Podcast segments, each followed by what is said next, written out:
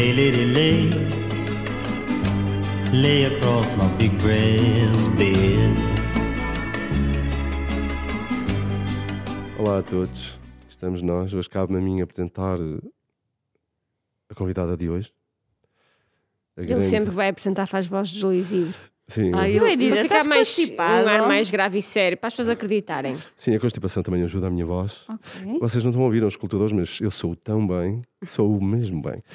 Ah, Também e- das pessoas, estás constipado, desculpem, não Sim, aguentei. é verdade. Ó Adriano, o microfone tem que estar assim tão em cima de mim? Ou Tem. posso afastar um bocadinho? Não, não, tem e, e morde. E daqui a bocado começa mesmo a morder e a ladrar.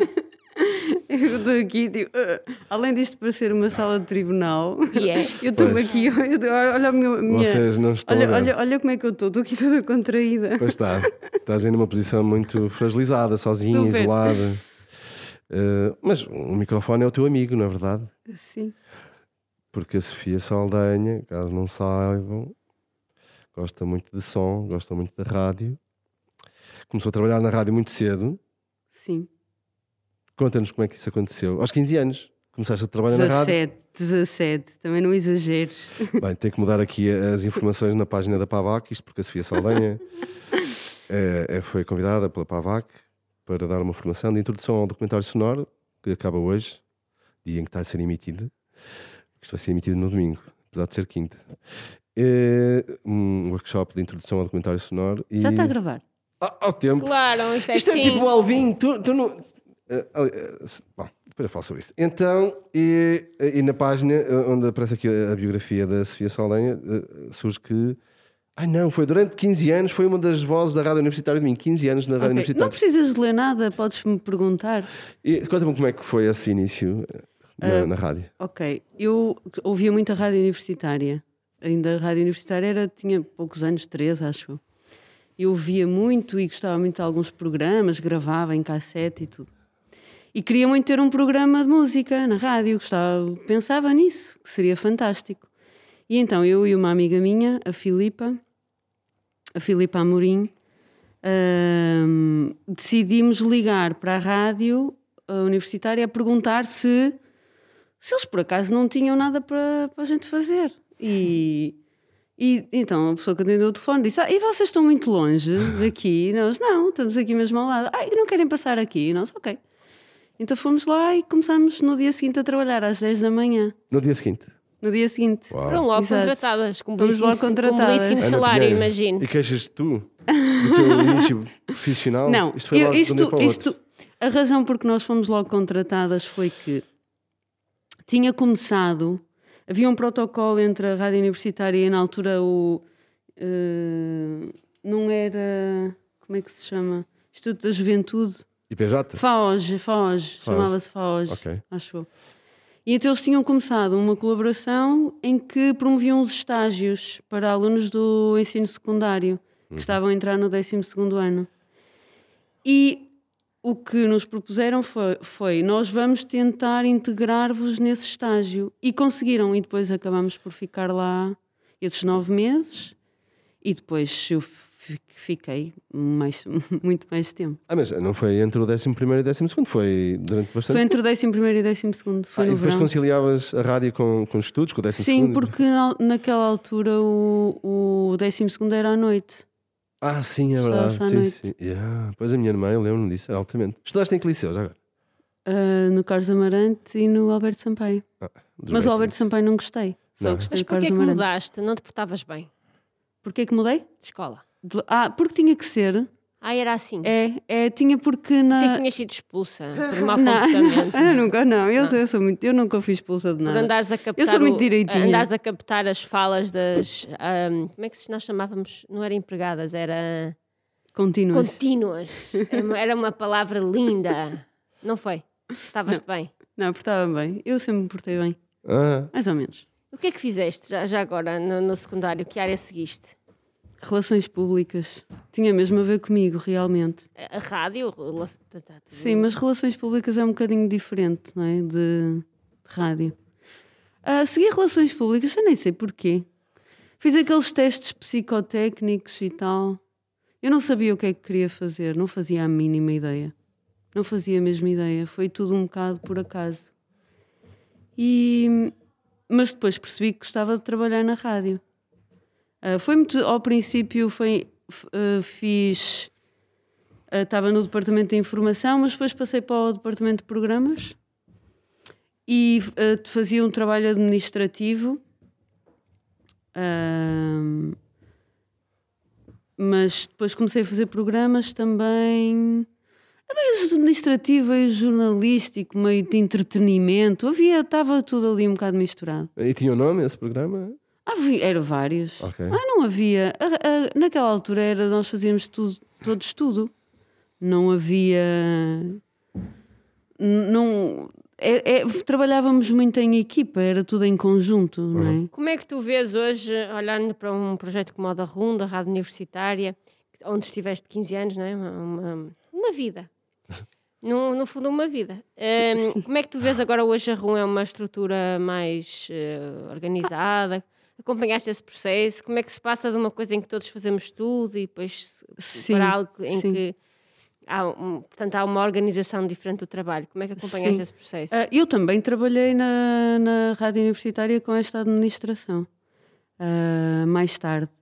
Mas ahm, quando a rádio universitária começou, ah, era uma estrutura que era muito livre. E também não em termos, em termos eh, financeiros não era assim uma, uma instituição muito estável. Portanto, o que é que acontecia? Era um, era um trabalho muito precário para toda a gente, não é? E, mas para mim, naquela altura, como eu estava a estudar, não era aquilo, não era a minha profissão, digamos, não é? Eu não dependia daquilo para viver.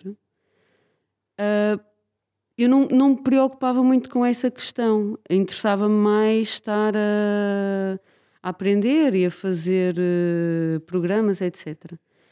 O, que- o que acontecia era que qualquer um de nós, da equipa, não é? Qualquer um, qualquer um de nós que tivesse uma ideia de fazer qualquer coisa, nós tínhamos toda a liberdade de a fazer. Não havia. no- normalmente não havia assim grande discussão. Fazemos, não fazemos. Era, ai, e se fizéssemos isso? Ok, faz. Não havia. E agora não é assim, não é? Eh, É uma coisa muito mais estruturada. E qual foi assim a coisa mais fora da caixa, mais diferente que fizeram? A ideia mais maluca que puseram em ação? Olha, eu acho que as coisas mais, das coisas mais malucas que nós fazíamos eram as, as publicidades. Tragam pouca roupa! Essa, eu, eu adoro essa. É desse tempo? Como é que é? Era da Quinta da Malafaia, Ah, acho eu. sim. A, a- a- a publicidade eram, eram historinhas que nós inventávamos, não é? E, e escrevíamos, eh, pronto, uma vez escreviam uns, outros outros, outros todos. E, mas a coisa mais engraçada, e depois mo- fazíamos a montagem, etc. Eram coisas altamente elaboradas. E- mas eu lembro-me de uma coisa muito engraçada. Quando alguém fazia alguma coisa que era assim. ah, e isso acontecia com as publicidades. Quando fazíamos coisas mais engraçadas, mais fora do contexto, parava a rádio, ia-me chamar, ei, venham ouvir. Parava a rádio, ia tudo para o estúdio de produção, que era um estúdio muito pequenino, ouvir o, o que é que tínhamos feito. Aham. Era muito engraçado. Ahm, não sei, fazíamos muito. Eu fazia muito, fazia muitas entrevistas. E a coisa mais dramática? A coisa mais dramática Hum. que aconteceu, a coisa mais dramática que aconteceu. Não sei, acontece, ficávamos sem emissão muitas vezes. Isso é dramático. Ou a Isso era notícia, dramático. ou a Ah, ah, não. notícia, a notícia Não, mais eu- dramática. ah, Montes de vezes eu estava, estávamos no insólito, ou sei lá, no deslize, saíamos e depois íamos para casa, ou íamos, no- metíamos no carro para ir para outro bar, ligávamos a rádio, não está a dar a rádio. Íamos lá a ligar aqui a rádio, né? às 5 da manhã, 4 da manhã, não sei o quê. Ou então, depois tinha que ir à Santa Marta, que tem lá as antenas. Ah, sim. Ahm, Há problemas dessa ordem, não é? Eletricidade desligada, disjuntor que foi abaixo e. pois, eh, Era bastante opera, era um trabalho bastante operário, realmente. Olha, e como é que tu começas a, a, a definir, fizeste um caminho muito próprio, não obstante continuares a fazer rádio, definiste um caminho muito próprio dentro daquilo que é a produção, eh, chama-lhe artística, uhum. a partir do som. Como é que tu começas a perceber que, que queres fazer um, a trilhar um caminho próprio, e até de certa forma um caminho com, com pouco histórico eh, na rádio portuguesa? A, a maneira como eu comecei na rádio vai acabar por acontecer a mesma coisa no- no- no- durante o meu percurso. Não é? As coisas acontecem um bocadinho por acaso. Mas quando eu trabalhava na rádio universitária e nós fazíamos estas, estas publicidades, reportagens, etc., ah, havia um- um- uma. Nós tínhamos equipamentos até já bastante. Usávamos computador e eh, um, programas de edição muito cedo. E eu aprendi muito cedo também a fazer isso, a, a mexer nessas ferramentas, por uma razão muito prática: é que eu queria fazer o meu programa, precisava de um técnico que me ajudasse, e o técnico estava a, a ajudar não sei quantas pessoas. Portanto, eu tinha que, às vezes tinha que ficar à espera uma ou duas horas, e eu comecei-me a chatear com aquilo. Quer dizer, pronto. E como estava, enquanto estávamos a fazer as montagens, eu estava no estúdio, eu comecei a brincar e a aprender a fazer sozinha esse trabalho, esse trabalho técnico, não é? Isso é uma coisa que acontece muito nas rádios. As pessoas hum, têm os jornalistas, não é? Fazem, na rádio em Portugal, fazem os programas, eh, fazem as, as entrevistas, etc. Depois vão para o estúdio com um técnico que faz a montagem. E eu aprendi muito cedo a fazer essa montagem. Portanto, eu tornei-me muito independente nesse, nesse sentido, não é? E fui apurando. E trabalhei com uma pessoa que é o Carlos Rodrigues, que era o nosso técnico, que era um perfeccionista como eu nunca vi. E então, eu às vezes eh, dizia, mas já está bem. Ele, não, não, não, não está nada. E eu apanhei um bocado isso dele. Essa, esse cuidado, esse, essa, essa sensibilidade, esse, esse ouvir assim com, muito, com muita atenção. Um, e quando eu, uh, eu depois fui para a Inglaterra e, e fui estudar rádio lá, mas eu nem. Foi, também aconteceu um bocadinho por acaso, porque eu nem era rádio que ia estudar, era outra coisa, mas depois, quando foi a altura de fazer a candidatura, eu disse: oh, foi, foi mesmo aquelas coisas. É, eu não vou fazer nada, eu vou fazer rádio. Pronto. E foi quando estava. oh, foi nesse curso que eu aprendi. que eu comecei a ouvir documentários áudio e trabalhos áudio mais criativos e comecei a conhecer esse mundo. E fiquei muito fascinada, não é? Como é que. Porque algumas coisas já tinham um bocadinho a ver com estas coisas que eu fazia cá. Só que, só que a outro nível, não é? Um nível mais mais cuidado, mais imaginativo. Ahm, embora muitas vezes eu penso, ouvíamos coisas eh, eh, nas aulas e eu ouvia coisas na rádio e pensava assim: nós na rádio universitária há 15 anos já fazíamos coisas assim. Só que nós não tínhamos. Nós tínhamos a imaginação, tínhamos as ideias, às vezes não tínhamos era os meios, não tínhamos os meios de pegar ou ir uma semana não sei para onde gravar e voltar e montar, não dava, não é? Porque na rádio era o dia a dia, era, era todos os dias tínhamos que fazer, não é? Não dava para fazer coisas muito elaboradas. Ahm, e então eu descobri este lado, que é um lado que é mais, ah, mais cuidado, mais pausado, mais de, de investigação. Ahm, e isso eu gosto, eu- agrada-me muito, que eu O que é sou, que sou te muito interessa nos, nos teus documentários áudio ou documentário? O que é que é mais correto? Áudio ou sonoros? Tanto faz, é tudo igual. É tudo correto. Eu, eu o que acho é que te- sim. O, o que é que te- o que é que tu procuras? Contar uma história através do som? Sim, O o que- que é que procuras transmitir? É isso, contar histórias. É, contar histórias através do som. E como é que é de repente? Começas a fazer isto e, e só ganhas prémios? não, não é isso, não é verdade. Qual foi o primeiro, assim que te lembres, assim, o primeiro uh, projeto, trabalho que tu fizeste, que tu realmente tenhas sentido, pá, fiz uma cena. Fiz criei uma, coisa que gostei. Criei uma coisa...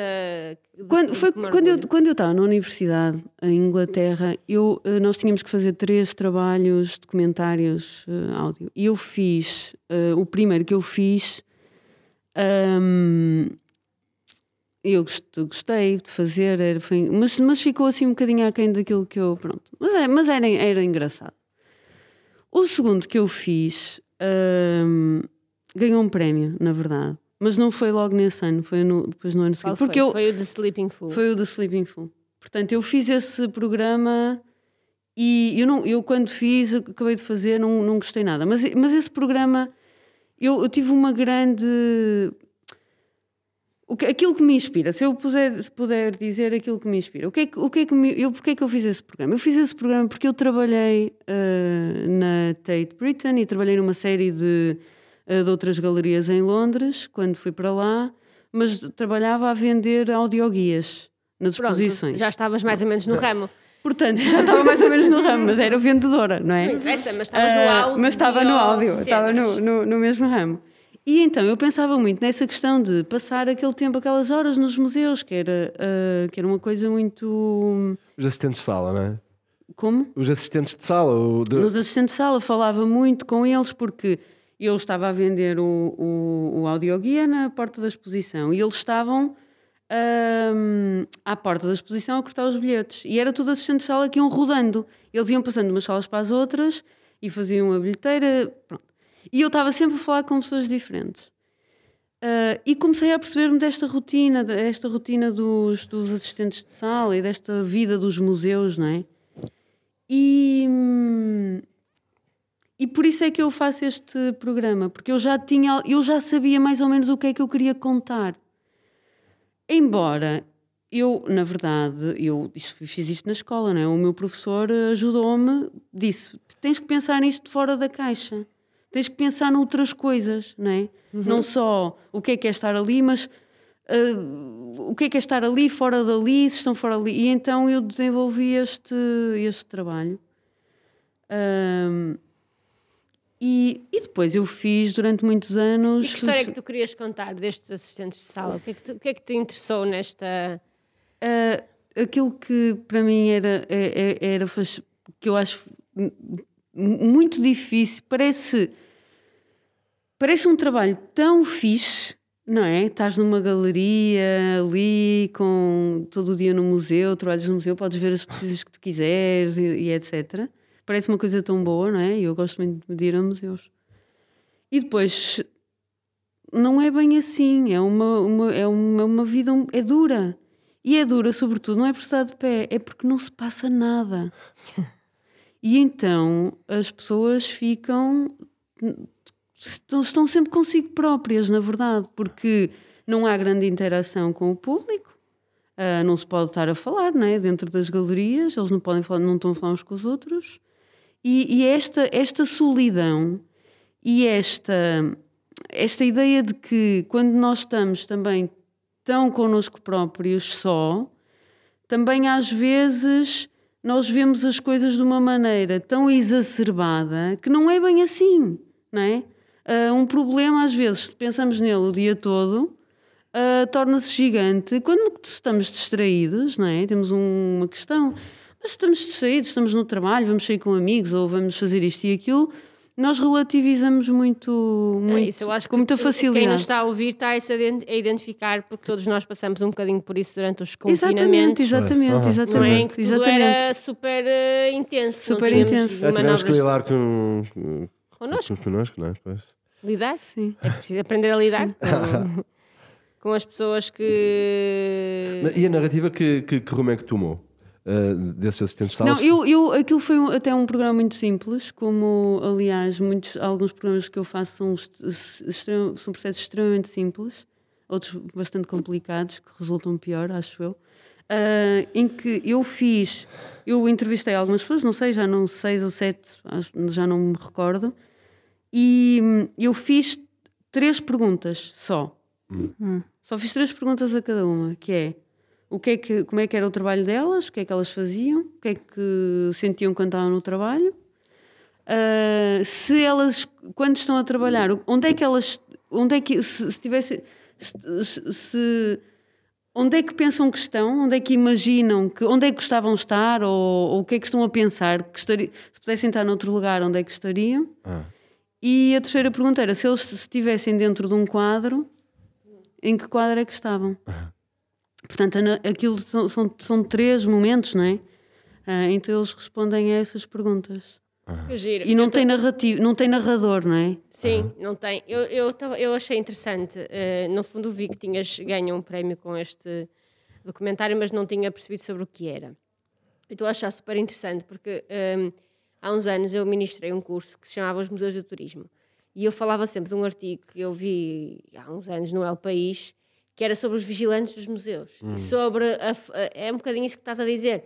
Sobre hum, aquela atividade, mas também, por outro lado, sobre a forma como nós eh, desvalorizamos o manancial de informação, que, até para os estudos de públicos, que aquelas pessoas têm, porque se elas, que elas observam tudo, que pessoas é que vêm, como é que as pessoas vêm, quais são os horários, as reações, quem reage a quê, e portanto acaba por ser se calhar hum, muito desvalorizado eh, esse trabalho e de facto parece que é uma coisa muito interessante trabalhar no museu ou não sei o E, e conhecem muito bem as pessoas que lá vão e, e conversam muito sobre elas. Isso é muito engraçado. Uh, por exemplo, eu posso dar um exemplo.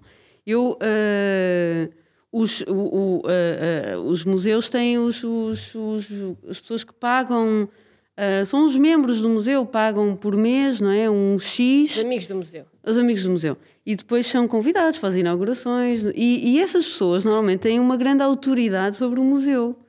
E são bastante alvo de, de- de conversa entre os, as pessoas que, que trabalham nos museus, não é? Eh, porque normalmente, às vezes, põem-se assim um bocadinho numa. Assim, um patamar superior. Que engraçado.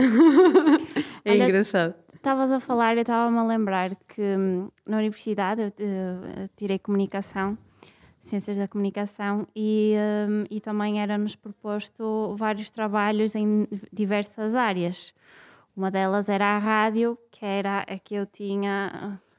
Não gostava de todo, achava que não tinha jeito nenhum e achava que não ia contar história nenhuma at- através dali e que ia ser uma desgraça. E eu, que começou muito mais da imagem, foi um desafio enorme para mim. Eu lembro-me que na altura estava lá e estava a pensar que raio é que eu vou fazer para isto ter sentido. Ah, lembro-me que na altura a professora ah, trabalhava na era editora na, na Renascença e ela dizia: Olha, que ainda vais conseguir uma coisa gira. E eu lembro-me que fui aqui a uma instituição de hum, mães solteiras e, e lembro-me que fiz uma reportagem ah, áudio, ah, só com elas a falar, ah, com os testemunhos.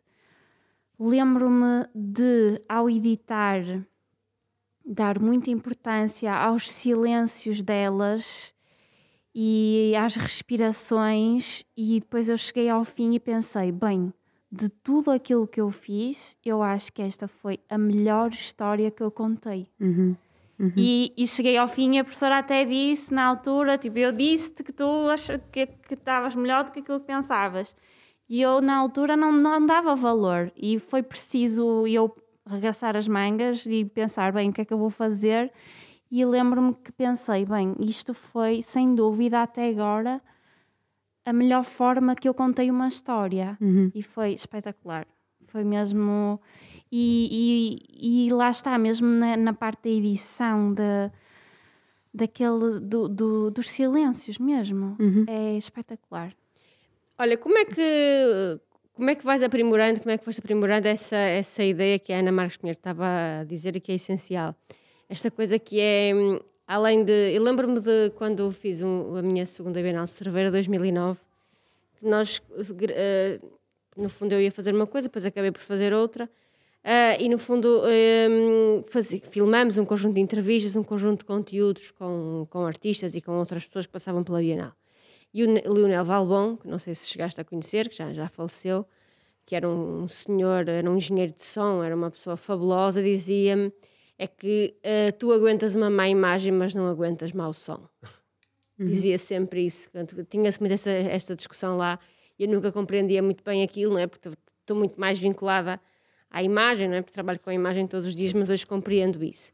E uma das coisas que eh, depois nós fizemos na, na altura um, um conteúdo que hum, tinha como propósito passar na Antena 2. E eu intrigava muito isso, ou seja, como é que nós conseguimos aqui hum, transmitir emoção, ou seja, como é que nós conseguimos que as pessoas lá em casa, e se calhar passa-se um bocadinho aqui connosco também, sintam aquilo que nós estamos aqui a sentir nesta conversa. Como é que tu foste aprimorando esta ideia dos silêncios, do...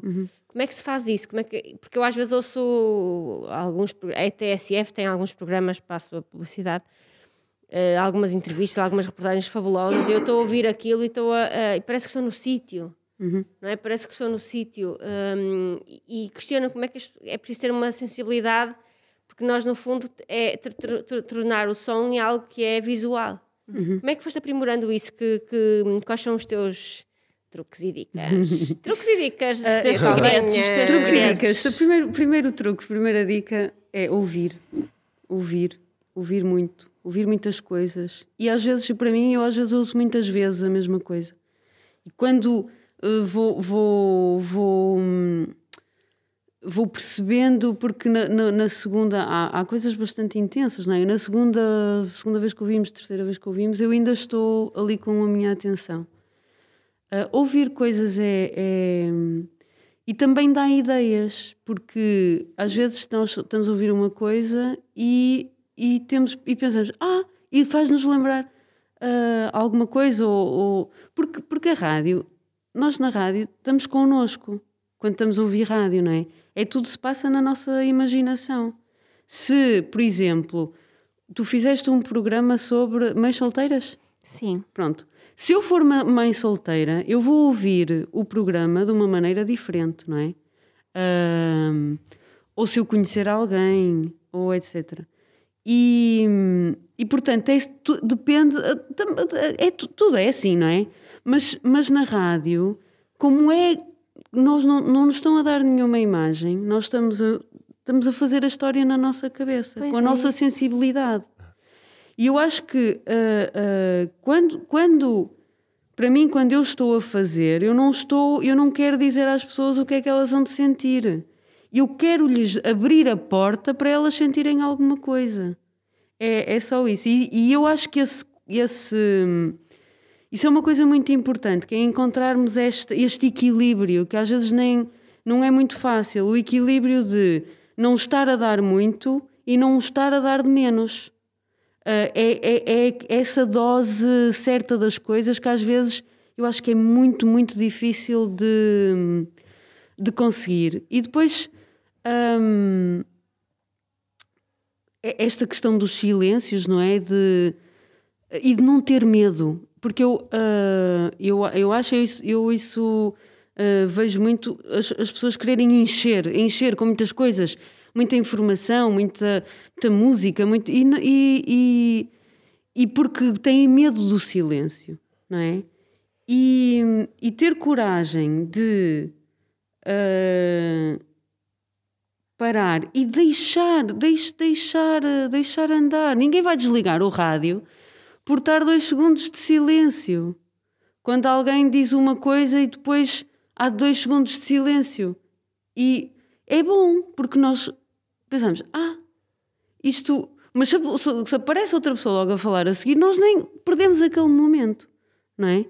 Portanto, Eu proponho 5 segundos de silêncio para os nossos ouvintes poderem refletir um bocadinho sobre isto.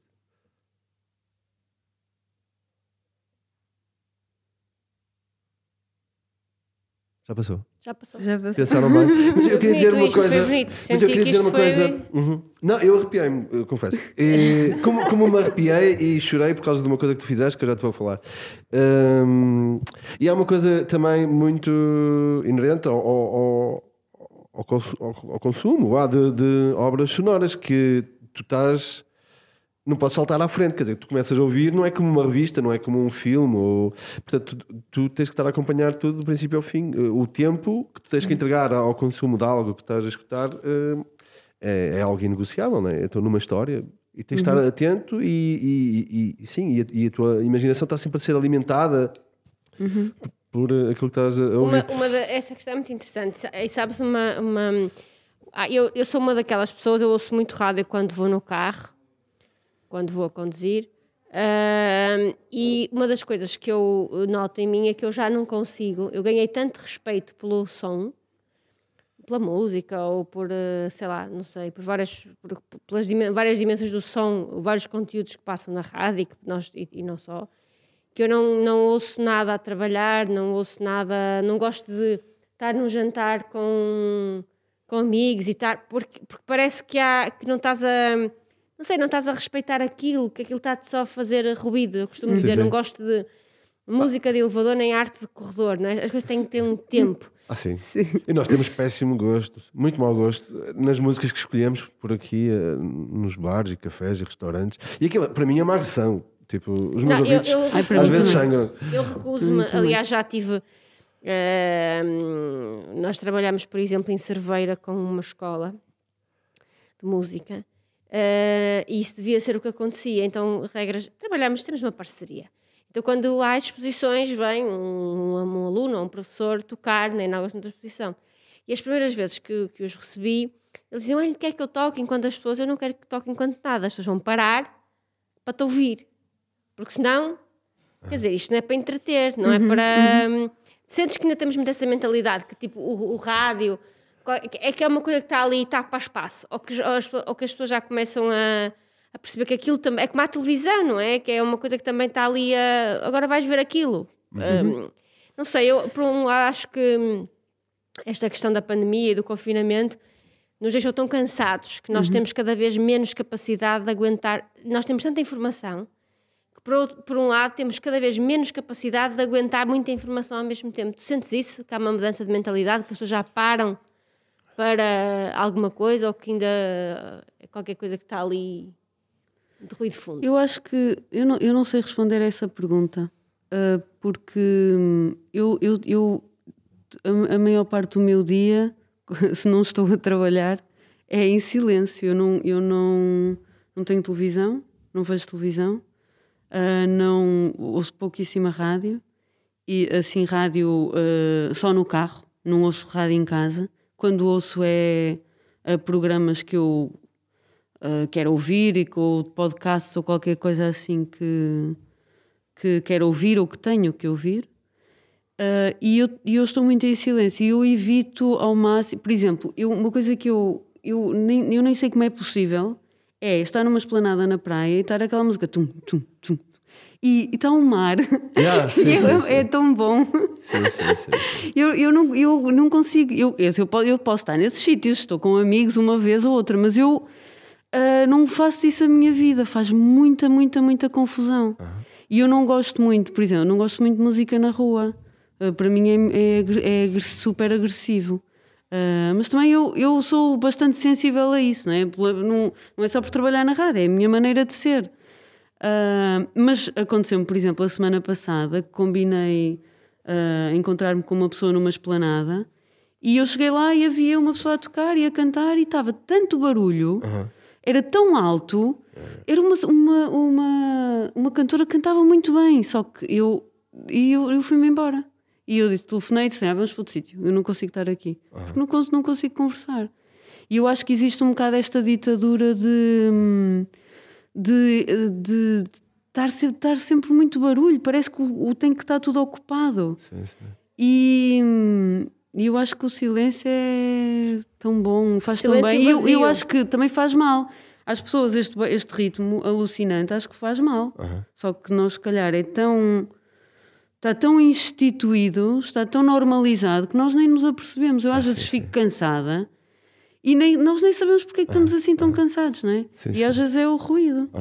Eu noto, quando estou acho- muito cansada, não consigo. Desligo a música, não consigo. também eu, não- também eu. Não tenho capacidade. Eu acho que ainda em relação a- a- às rádios, sinto que falta assim verdade. Ou seja, aqueles momentos de pausa em que tu até estás a conduzir e ficas do género. Isso é real. Ou seja, essa pessoa realmente parou tipo, dois segundos, ou emocionou-se, ou esqueceu-se, ou, al- ou enrolou-se. Mas isso é real, isso é verdade. Não é? É. Isso, mas, mas se calhar agora corta-se ali aqueles segundos e vai e, ti- e tu nem dás conta. Pois. Mas se calhar se houvesse um bocadinho mais de verdade, tu Uhum. paravas e pensavas: olha, é, tipo, é igual a mim, não é? É uma É. pessoa igual às outras. Isso, isso acontece muito agora com os youtubers. Aquilo é uma sucessão de cortes. É, completamente. E, as banda- e, eh, e os filmes também, quer dizer, eh, antigamente os planos duravam, sei lá, duravam bastante tempo, sei lá, 10 segundos, 20 segundos, um minuto. Agora, uh, num segundo és capaz de ter três cortes. Sim, passa sim, do sim. carro, passa para a explosão, depois o gajo está cheio de Não sangue. te é permitido. Yeah, não- não, não- não é permitido não te pensar. é permitido pensar ou sim, sim, parar ou ter esse. Ah, não. dão-te tudo já mastigado, só para engolir, Sim. uma coisa Eu, eu sim, acho sim. que existe o medo de perder o espectador ou o ouvinte. Talvez. Existe esse medo. É um medo real de, de E é uma perder. forma de controle, não é? É, Porque se é, é não perdes, forma de tu mantens ali o espectador eh, completamente em, em alerta, em sobressalto, estás a controlá-lo. Exato. E nós vemos, por exemplo, os jornalistas na rádio a lerem as notícias, é, parece tudo a mesma pessoa. Sim. Porque é tudo o mesmo, da- toda a gente lê da mesma maneira, toda a gente lê o telejornal da mesma maneira. Eu, eu acho incrível que isso aconteça. Como é que nós, nós, nós, nós tiramos completamente a personalidade à- às pessoas, não é? E, e pomos-las a fazer as coisas de determinada maneira, porque é o instituído, e não temos. eh, Não sei. Não sei. Um. É, é uma, é uma questão. Olha, eu tinha aqui uma pergunta.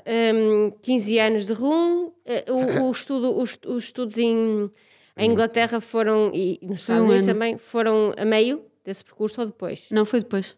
E depois decides não vir para Braga e ir para Lisboa. Como é que, como é, que- como é que fazes isso? Oh, também oh, é outra coisa, não decidi. Foi- Não, não, é verdade, eu não decidi. Ah, eu gosto muito pouco de tomar decisões. Ahm, não decidi mesmo. Eu andei, estive em Inglaterra, depois eu fiz muitas coisas na vida, não foi só rádio. Aliás, eu agora estou a viver da rádio ou destes, dos, destes trabalhos que eu faço, é uma coisa muito recente. Ah, porque fui sempre fazendo, mas sempre fazendo outras coisas. Um, e então eu passei algum tempo fora, estive na Inglaterra, passei algum tempo nos Estados Unidos também, mas quando regressava, regressava sempre a Lisboa, sempre, e passava sempre por lá a maior parte do meu tempo. E fui ficando em Lisboa de uma forma bastante. Foi uma mudança muito lenta, digamos. Uh, foi uma coisa lenta. E porquê? Porque é lá que eu gosto de estar, é onde eu me sinto bem. Uh, é só isso, é, não é mais nada. Eu não decidi, eu não decidi, eu fui estando lá. E, e é, onde, é onde eu neste momento gosto de estar. Mas há Ah, mais gosto barulho. muito de vir a Braga e tudo, mas eu não queria viver aqui. Não sei se no espaço público, agora que com a pandemia isto está. A Braga é- era capaz de ser a capital do evento.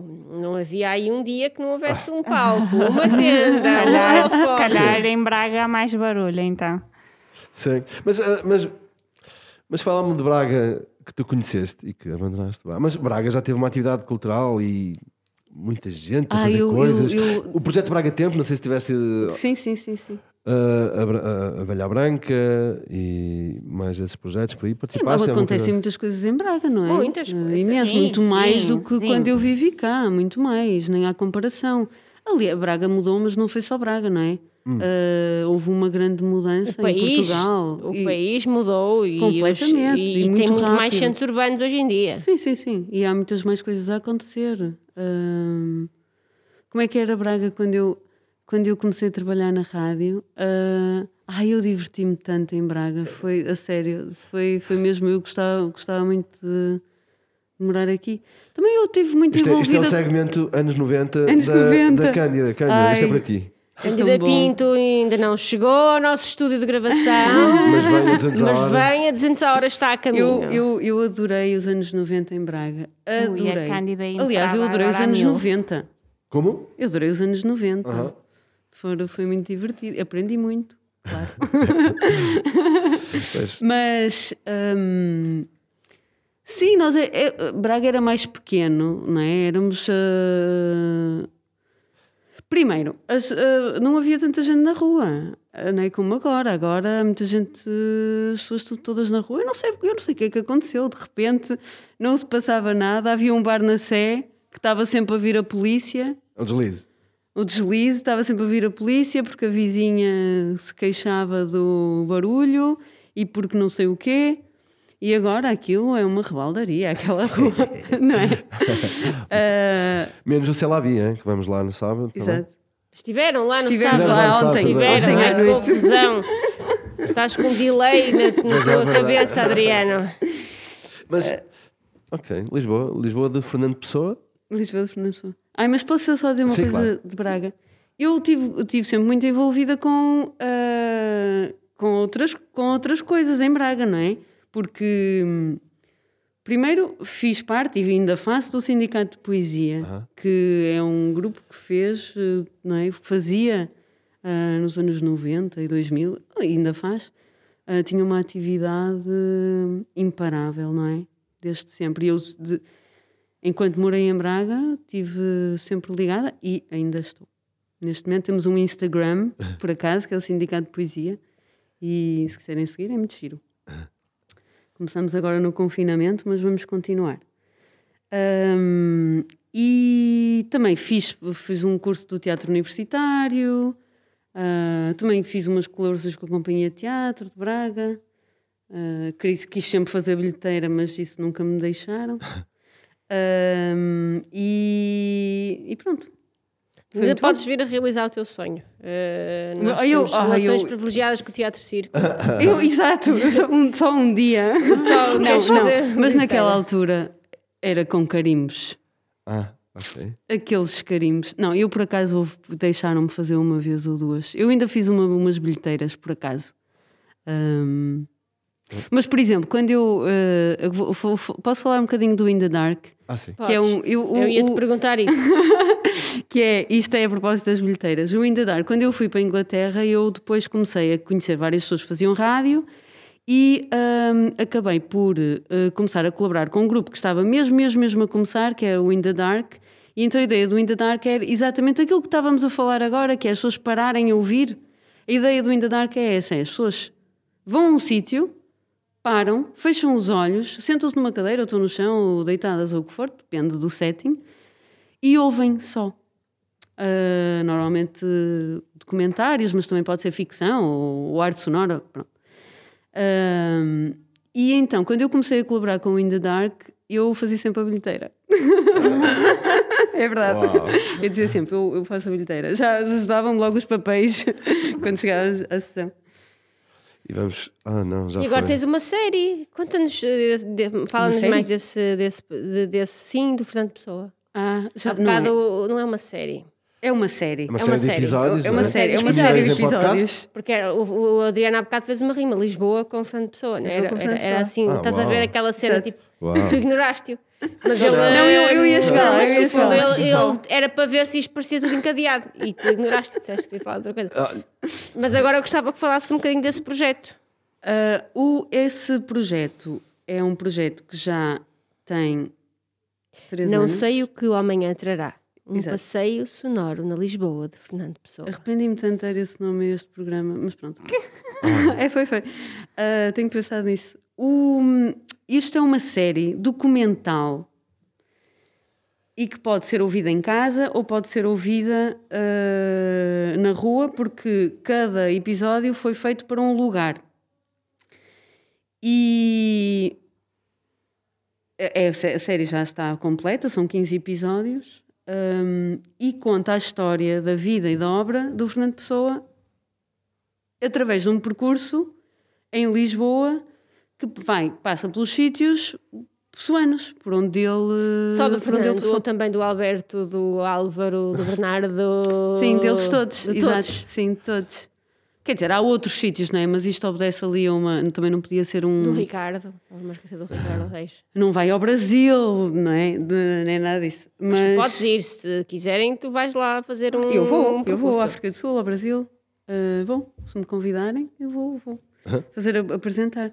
Mas, uh, mas sim, é isso. E então eu fiz esta história, não é? Um, foi um projeto que demorou bastante tempo a fazer, porque no início achei que ia ser um. Pronto, ia fazer um, um trabalho assim mais uh, ligeiro, mas depois percebi que o mundo do Fernando Pessoa é muito. não é nada ligeiro. Não dá. Não dá. e não então tive as primeiras entrevistas que fiz foram entrevistas muito espontâneas ah, e depois percebi que era uma coisa muito séria, ah, muito intrincada e que eu tinha que estudar, não é? Tinha que estudar mesmo, não, não, não tinha hipótese, tinha que. E então depois fiz um trabalho de, de investigação, não é? E, e tentei contar uma, a história do Fernando Pessoa, da vida dele e da obra dele, contando algumas coisas, tudo muito pela rama. São duas horas e meia de áudio, mas é tudo pela rama, porque o, o Fernando Pessoa dá, não sei, não sei quantas horas, é infinito. É muito, é, é, é, é, é mesmo um- um, Mas é conta-nos uma, apaixonante. conta-nos uma, uma história, uma curiosidade do nosso pessoa que se calhar eh, que, talvez o público em geral não saiba que tu tenhas Ok. descoberto no meio deste processo. Ok. Eh, o Fernando Pessoa eh, era astrólogo, não é? Eh, fazia cálculos Gêmeos. astrológicos. Não havia internet nem computadores, portanto ele fazia tudo à mão. E era gêmeos. Isso explica a Ele sua gêmeos. múltipla personalidade. Exato, ele E fez era anos a gêmeos. semana passada. Dia 13. Dia Fez 13. anos no dia 13 de junho. E então ele calculou, fez vários cálculos astrológicos para ele, para os amigos, para etc. Mas talvez o mais interessante, e que eu acho que isto diz ah, muito sobre, sobre ele, ele calculou que a obra dele só vai ser completamente entendida em 2198. Ainda falta é Será que só não em vai ser para nós. 2198 as pessoas vão deixar de utilizar com toda a futilidade pedras no caminho? Ah! Exato. Porquê? Porquê que as pessoas um fazem isso? episódio que nós não digamos essa Não é? frase. Vocês usam sempre a Nós testamos, pedras no nós caminho. temos até tipo hashtag, Hashtag. pedras no caminho. amor de Deus. Porquê que as pessoas fazem isto? Tens alguma explicação para isto? Pois, porquê, que- porquê que as pessoas tiram isto do contexto e estão sempre a, a banalizar o pessoa, coitado, como se ele fosse um, um pedreiro? Não sei. Não sei, eh, mas, talvez em 1190 em 2198 2198. tu achas que sim, que alguma vez vai entender, eh, compreender completamente. Eu cada vez que leio Eu não sei, eu não sei o que é que está escondido ali, porque porque porque na verdade tu, toda aquela toda aquela toda aquela toda a obra dele, toda a vida dele, todo aquilo parece quando se começa a mexer até parece que aquilo é tudo de propósito. Mesmo as próprias contradições que existem ali, parece que ele, ele e, e- e ele, fez de propósito para criar estes. estas. Ai, adorei essa curiosidade. Conta a outra. Ah, não, a sério, ele, ele, ele, ele está a fazer. Eu, eu, eu acho que como é que uma pessoa com 47 anos, morreu com 47 anos, a, a, a, a, a obra dele é tão vasta, é tão vasto o universo dele, que parece que. é- parece muito mais, não é? E depois, ainda por cima, ele tinha que trabalhar e, e, e tinha tertúlias com os amigos, etc. Como é que ele escreve tanto, pensa tanto, tem tantos projetos? Quer dizer, ele ele, é- ele inventou coisas, ele era inventor, ele fazia. Ele interessava-se por tudo, tudo e mais alguma coisa. E comprava livros e sublinhava-os e fazia traduções e. Bem, ele fazia tudo. E é interessante, por acaso, uma coisa que, que é muito, muito interessante. Pr- Primeiro, não, não há ninguém que tenha lido toda o espólio dele, é- porque são quase 30 mil papéis que estão lá, não é? Ah, e estão todos organizados, foram todos organizados, mas é uma, uma organização que é. hum, que já foi nos anos 80, ah, portanto. ah, e depois, por exemplo, ele, ele escrevia, ele não escrevia um poema e depois punha Alberto Queiro e punha de lado, não, ele punha num papel, numa folha A4, tinha um poema do Alberto Queiro, uma coisa que ele estava a inventar. Olha, uma, queres uma curiosidade gira? Quero. Ele tinha uma namorada, né, que era a Ofélia. Ele, ele tem um mapa, ele escreveu um mapa, desenhou um mapa que se chama Mapa para Encontrar a Ofélia. E porque ela ah, tinha um emprego em Belém e ela ia de elétrico, e portanto ele às vezes ia. Ele não andava com ela na rua, porque naquela altura não se namorava à vontade. Portanto tinha que haver alguma, algum disfarce. Ele apanhava o mesmo elétrico que ela. E então iam no elétrico a conversar. Ele calculou qual é que era o melhor caminho para, para ser mais longe, para estar mais tempo. E, e ele tem esse mapa. Uau. É incrível. Portanto, vocês estão a ver o nível e ele guardava tudo. guardava tudo. Que incrível. Portanto, nós, quer dizer, guardava tudo o que queria que fosse ele já guardado. sabia. Já sabia, Ele pois já, já sabia. sabia. claro que já.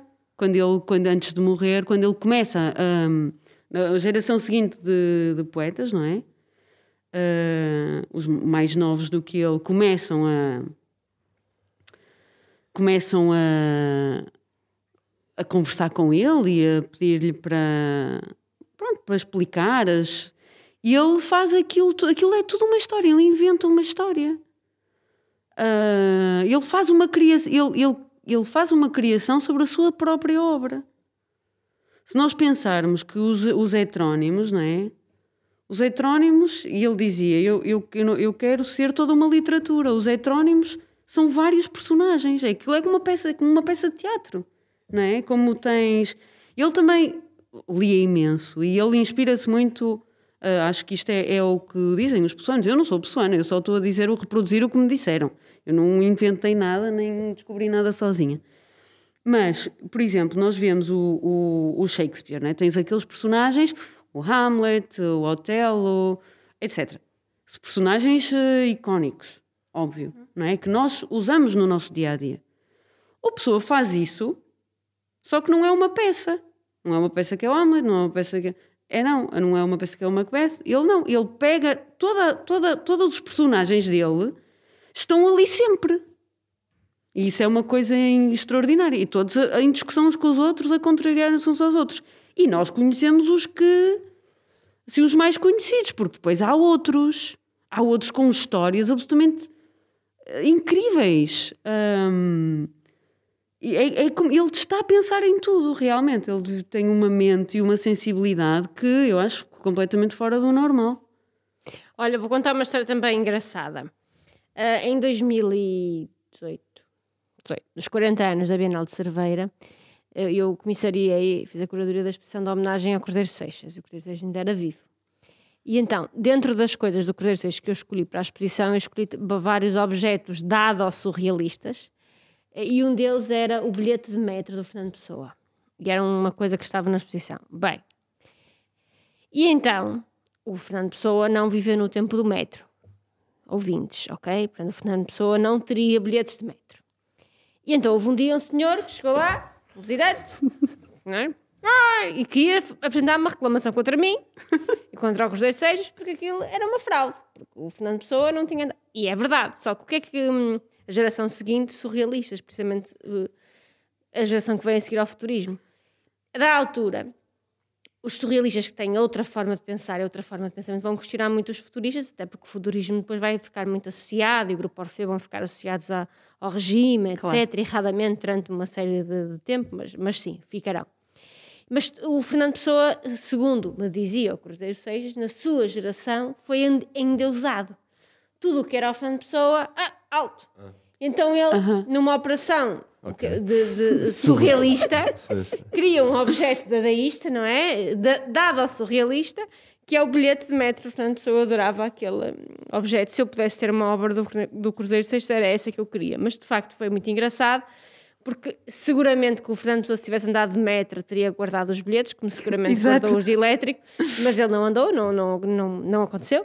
Mas era muito engraçado. E a senhora queria fazer uma reclamação, porque aquilo era um embuste, e porque o Fernando Pessoa não tinha andado de metro e nós estávamos, que no fundo aquilo era uma fraude, Uma não, é? não fraude. compreendeu a obra de arte, porque de facto as pessoas têm um, é, é generalizado, têm um respeito muito grande pelo Fernando Pessoa. Eu dou o curso de escrita criativa com vários públicos e posso-vos dizer que a segunda aula já proibiu o Fernando Pessoa. Já ninguém aguenta. Portanto, vocês têm que ler outros autores. Jovens, é preciso ler outros autores. Ainda que o Fernando Pessoa seja inesgotável, porque o Fernando Pessoa de facto é assim muito. Parece que há sempre qualquer coisa. Eu gosto muito da correspondência, hum, são- é das coisas que eu mais gosto do Fernando Pessoa. Mas parece que há sempre. Abrimos o livro é tipo a Bíblia. Há qualquer coisa que. Aquela mente é tão complexa que há, qualquer coisa ali que nos eh, toca. Olha, eu que te queria te perguntar, porque eu estive a, a investigar hum, aqui um bocado, eh, não só a propósito do. Adriano. O Adriano enviou-me, mas também porque vocês não sabem, mas eu e Sofia Saldanha já nos emborrachamos lá. É verdade. Não fazia ideia. Não, foi. Foi uma vez, foi uma vez, comemos um belo de um bife Pois foi. bebemos um, be- um belo de um vinho em paredes de coura. Foi, foi. Foi. É uma reunião de trabalho.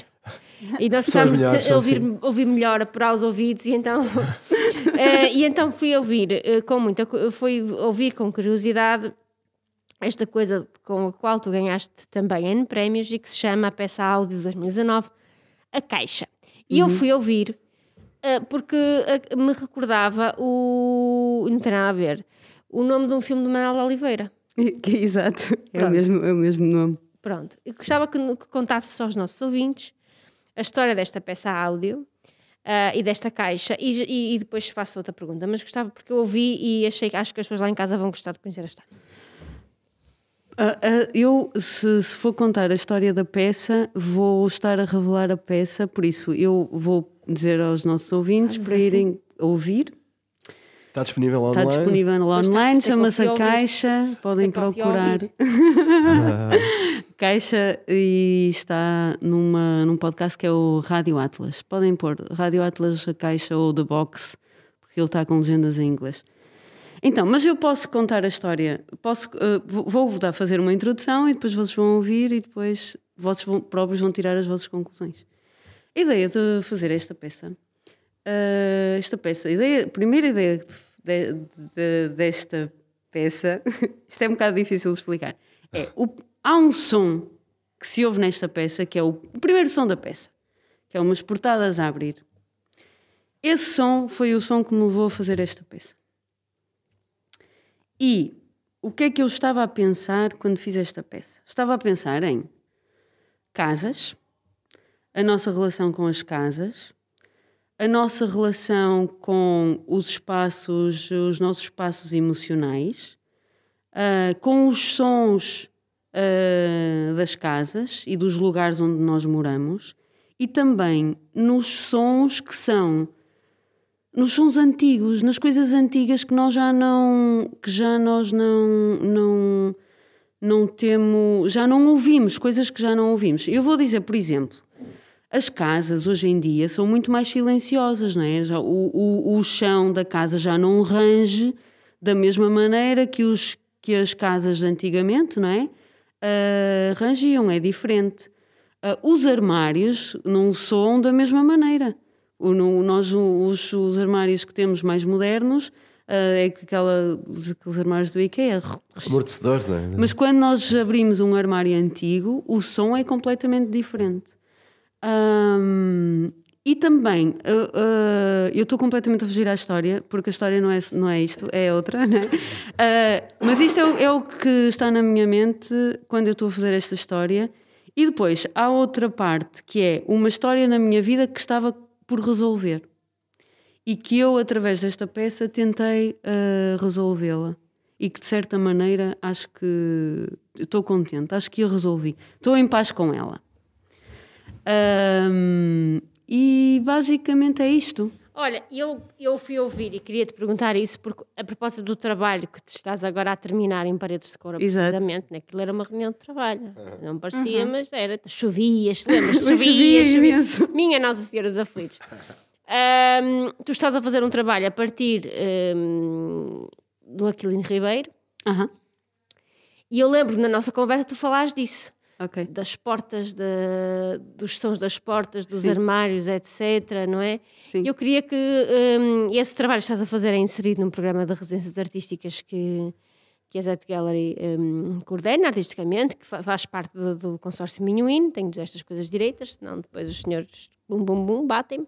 Hum, e eu estou muito curiosa para conhecer o resultado final. Tens falado com pessoas, tens ouvido, estiveste por lá, foste ver as casas, etc. Eu lembro-me de termos esta conversa e por isso que depois, quando estava a ouvir.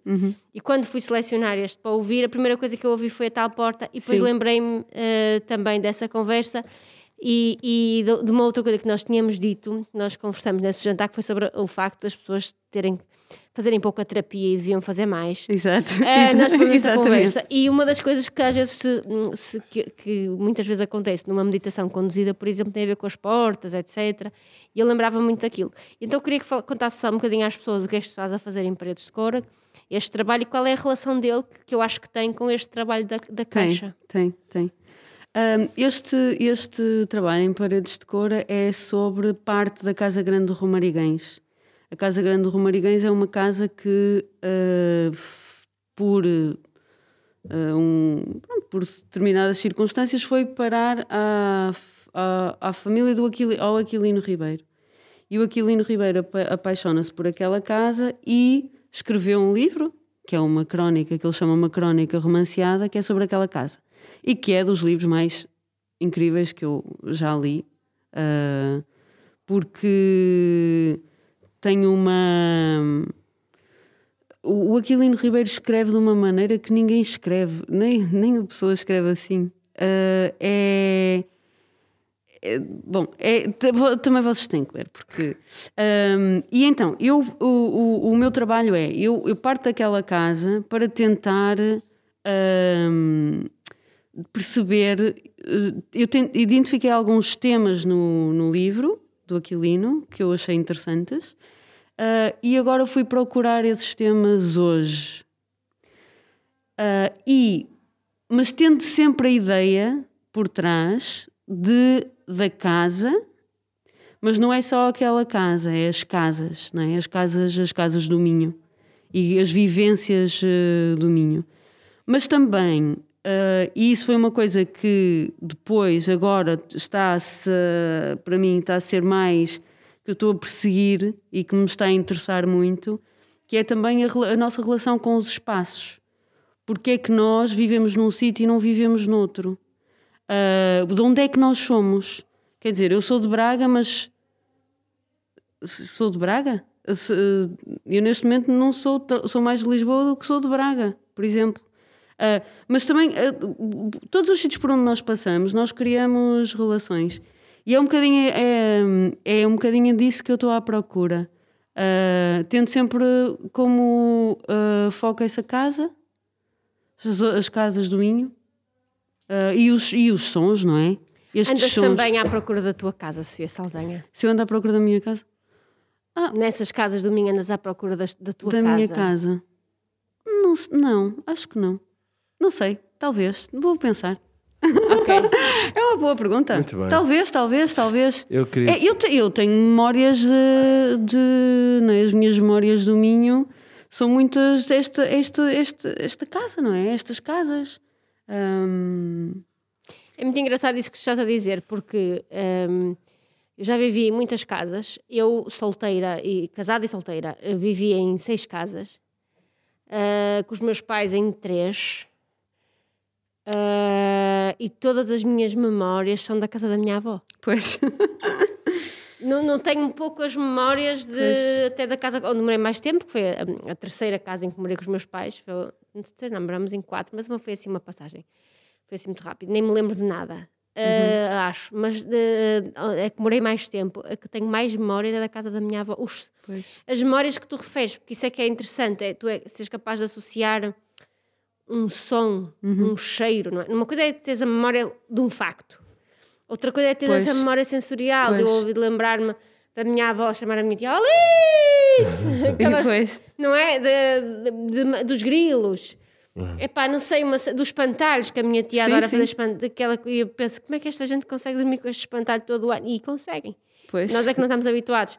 E é muito curioso eh, isso que tu dizes, porque de facto, eh, nessa conversa que tivemos em Paredes de Cora, nessa reunião de trabalho formal que nós tivemos em Paredes de Cora, eh, foi, foi uma reunião de trabalho formal. Eu depois fiquei muito atenta a, a, É esse, a, a a esse universo. a Mas por acaso, agora essa pergunta que tu me fizeste, se andava à procura da minha casa, eu ontem, isto é uma coincidência, curiosamente, estava a falar com a minha mãe, estávamos a jantar e ela estava-me a dizer que quando eu era pequena, tinha 3 anos ou qualquer coisa assim, ah, uma vez o, o, o meu pai foi-me buscar ao colégio, íamos almoçar, mas apareceu uma senhora amiga da minha mãe que disse assim: Queres, queres vir almoçar à minha casa? Eu disse: Quero. Que eu gostava sempre, sempre gostei muito de- de uh, conhecer coisas novas, tem idade. E então, uh, eu fui. Não me lembro nada disto. Mas, uh, e ela disse: Depois chegaste a casa, à noite disseste, estávamos a jantar e disseste assim: Estive a pensar e eu não quero morar num apartamento, quero morar numa casa. Depois os meus pais mais tarde foram morar para uma casa. Mas o certo é que moras no apartamento. Moro. Pois é isso. Ahm, olha, E gosto. Sofia Saldanha, obrigada por teres vindo à nossa casa. Obrigado. Ah, obrigada, obrigada por me convidarem. Só Adorei, queria- eu sou caixa super fã deste também. podcast. Eu só queria dizer que o, o, o trabalho que tu fizeste que me fez arrepiar e chorar até Uhum. foi o, o- a peça eh, que foi encomendada pela Antena 2 acerca do 25 de Abril, em que tu recolheste e montaste eh, um arquivo Sim. eh, sonoro da- das rádios Uhum. e montaste uma peça que o, o 25 de Abril para mim nunca foi tão vivo quando no, no momento em que estive a escutar aquilo Uhum. e dou-te parabéns pelo. Obrigada, eu Pelo- também me fartei de chorar. É bonito. Eu também ouvi essa, mas eu gostei muito da caixa, por acaso. Mas esta é diferente. A do 25 de Abril é, é, um, é só sons de arquivo, não é? Do 25 de Abril. ah, Não, mas eu acho que essa peça é incrível, mas a, a caixa acho que é muito Estou curiosa, não ouvi, quero muito Vai ouvir, ouvir, a caixa. Eu vou deixar links para tudo, mal. Boa. Ok? Sofia. Obrigada, Sofia. Obrigado. Muito obrigada. Obrigada. Muito Obrigado, ter cá. Até breve.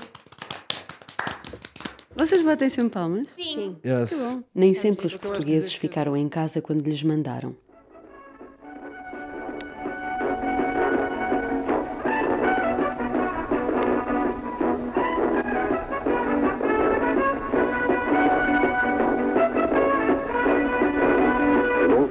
Associados de Lisboa, em direto a partir dos estúdios Alfabeta, de Rádio Peninsular e Rádio Voz de Lisboa, você está a ouvir quatro tempos. Produção Alfabeta, com direção e seleção musical de Paulo Medeiros e transmissão aos domingos, segundas, quartas e sextas entre as 10 e a meia-noite, num exclusivo da organização Pinto de Magalhães.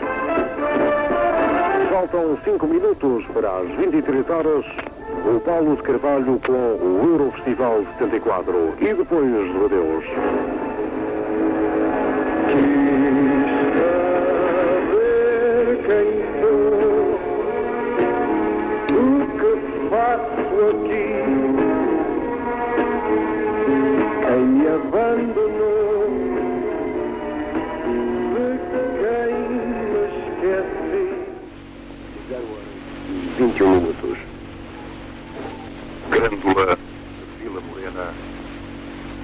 terra da fraternidade.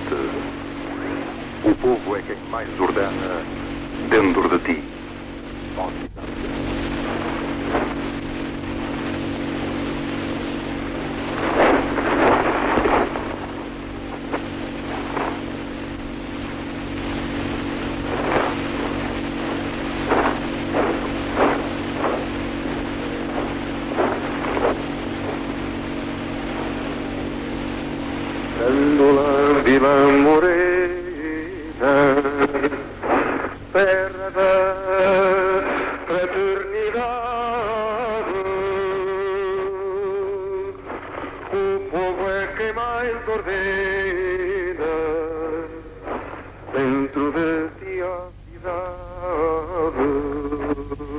Voz de José Afonso confirma o início das operações.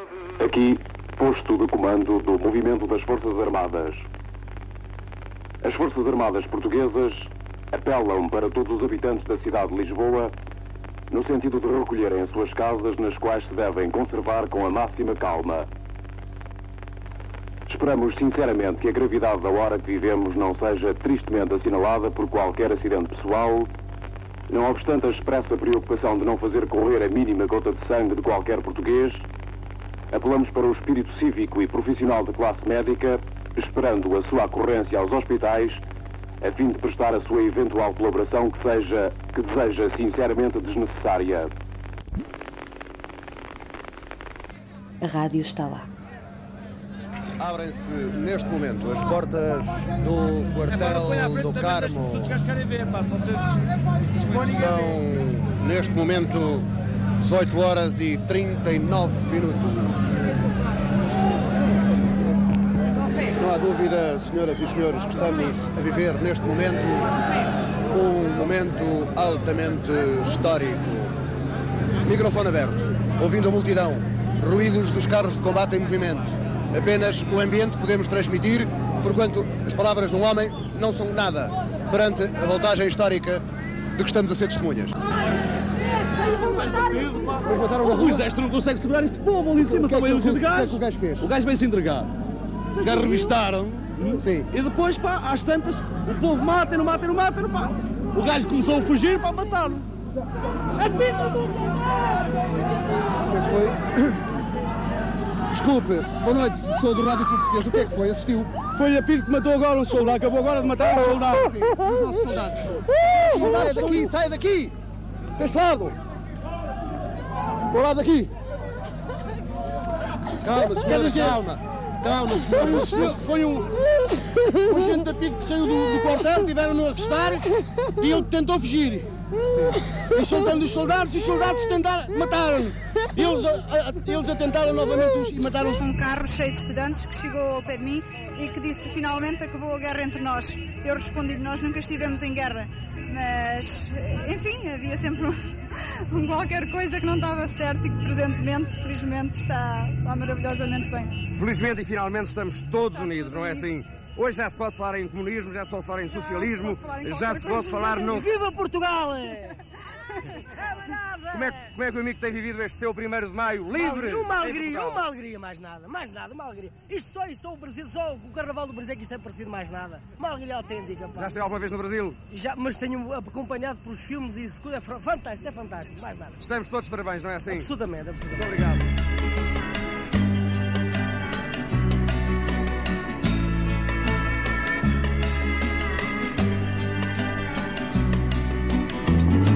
Lay, lady, lay, lay across my big brass bed.